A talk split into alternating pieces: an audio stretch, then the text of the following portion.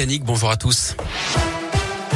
On commence par vos conditions de circulation dans la région fortement perturbées à cause de la neige qui est tombée cette nuit et ce matin. La Loire, la Haute-Loire, le Puy-Dôme, l'Ain, l'Isère et 17 autres départements sont en alerte orange neige et verglas aujourd'hui. 15 à 20 cm sont tombés sur les monts du Pilat et du Forêt dans la Loire, 5 à 10 cm à Saint-Etienne par endroit. La nationale 88 est particulièrement impactée avec les poids lourds stockés. Ils devraient être de nouveau autorisés à circuler en Haute-Loire dans les prochaines minutes. D'autres restrictions de circulation pourraient être mises en place au besoin dans le courant de la journée. Dans le Puy-de-Dôme, par exemple, exemple, l'obligation d'avoir des équipements spéciaux est prolongée jusqu'à la fin du week-end.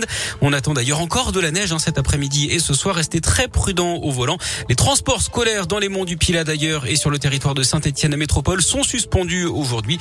Et puis euh, sur les rails, des perturbations ce matin sur les lignes entre Lyon et Bourg-en-Bresse, Lyon-Mâcon, Lyon-Roanne, autour de Saint-Etienne également et du Puy-en-Velay.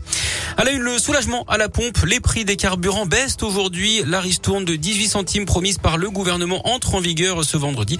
La mesure va durer à 4 mois. Les tarifs sont indiqués hein, sur les panneaux d'affichage aux entrées des stations, contrairement à ce qu'avait annoncé le gouvernement dans un premier temps. D'ailleurs, va-t-on devoir se passer du gaz russe dans ce contexte? Vladimir Poutine veut que les pays européens payent leur importation de gaz russe en rouble dès aujourd'hui, ce que la France et l'Allemagne refusent. 61 kilos d'herbe de cannabis saisis sur l'A7. D'après le progrès, les douaniers ont contrôlé un utilitaire immatriculé aux Pays-Bas, revente un Vaugry en Isère cette semaine. À l'intérieur, donc, 61 kilos de drogue. Le conducteur, un Hollandais de 55 ans, a été placé en garde à vue. Dans l'actu également, à Saint-Etienne, cette femme retrouvée inconsciente par les pompiers. Les secours appelés vers 3 heures ce matin dans le quartier de Montrénaud. La victime, âgée de 42 ans, venait d'être frappée par son conjoint. Elle a été transformée dans un état grave au CHU Nord de Saint-Etienne. Deux policiers lyonnais devant la justice, aujourd'hui soupçonné d'avoir donné des, donné des coups à un manifestant il y a deux ans et demi, c'était le 10 décembre 2019. La victime aurait reçu une dizaine de coups de matraque avec euh, au, final une mâchoire fracturée et neuf dents cassées. Les deux policiers risquent jusqu'à 10 ans de prison. Le procès doit se tenir cet après-midi au tribunal judiciaire de Lyon. Lui est accusé d'avoir tué l'ancien international de rugby argentin Federico Martin à Rambourou en pleine rue à Paris le 19 mars dernier.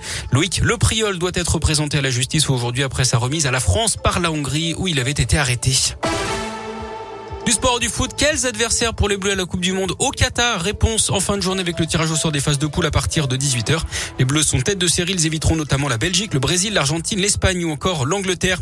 Mission accomplie pour les Lyonnais qui ont refait leur retard face à la Juve hier en quart de finale retour de la Ligue des Champions. Victoire 3-1 à l'OL Stadium qui leur ouvre les portes des demi-finales. Ce sera face au PSG le 23 ou 24 avril. Et puis la 30e journée de Ligue 1 ce week-end, un choc Saint-Etienne-Marseille demain à 21h à Geoffroy Guichard. Dimanche, Clermont recevra Nantes à 15h. Les supporters nantais sont d'ailleurs interdits de déplacement au stade Montpied. C'est pour éviter la présence des ultras en centre-ville de Clermont notamment. Parfait, merci beaucoup.